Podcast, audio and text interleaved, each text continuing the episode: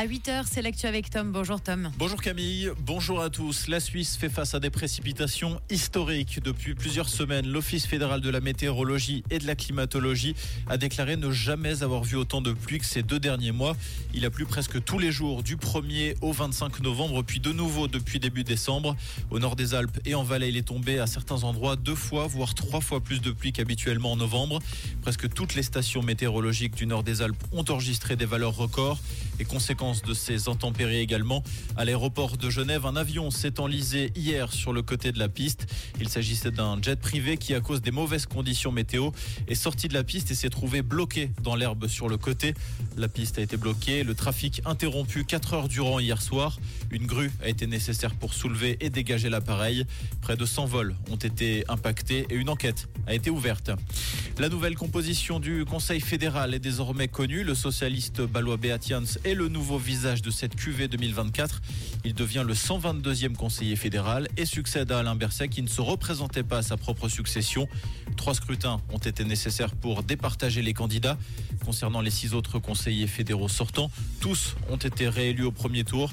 À partir de 2024, Viola Amert sera la nouvelle présidente de la Confédération helvétique. Après une nuit de prolongation, un accord présenté comme historique a été approuvé par les pays du monde entier à Dubaï pour sceller cette 28e conférence sur le climat. Cette décision appelle à une transition vers l'abandon des énergies fossiles pour atteindre la neutralité carbone en 2050. Certaines ONG parlent néanmoins d'un accord imparfait qui n'appelle pas directement à la sortie des énergies fossiles et inclut des failles pour les pays qui souhaitent continuer à exploiter leurs réserves d'hydrocarbures. Hécatombe au gouvernement japonais? Trois ministres et le porte-parole du gouvernement ont présenté ce jeudi leur démission. Ils sont soupçonnés d'avoir omis de déclarer l'équivalent de 3 millions de francs récoltés via la vente de billets pour des soirées de levée de fonds. Argent que le Parti libéral démocrate leur aurait ensuite reversé sur une période de 5 années. Au total, 9 ministres et vice-ministres seraient concernés par un remaniement. Young Boys a terminé sa phase de poule de Ligue des Champions par une défaite. Les Bernois se sont inclinés 2-1 sur la pelouse de Leipzig. IB était néanmoins assuré de terminer troisième du groupe, synonyme de repêchage en barrage d'Europa League en février prochain. Comprendre ce qui se passe en Suisse romande et dans le monde, c'est aussi sur Rouge.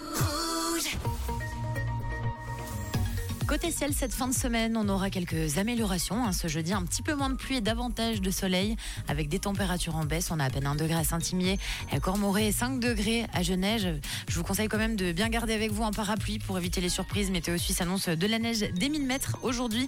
Et pour les maximales, on aura jusqu'à 8 degrés à prévoir à Satigny. Une très belle fin de semaine à l'écoute de Rouge.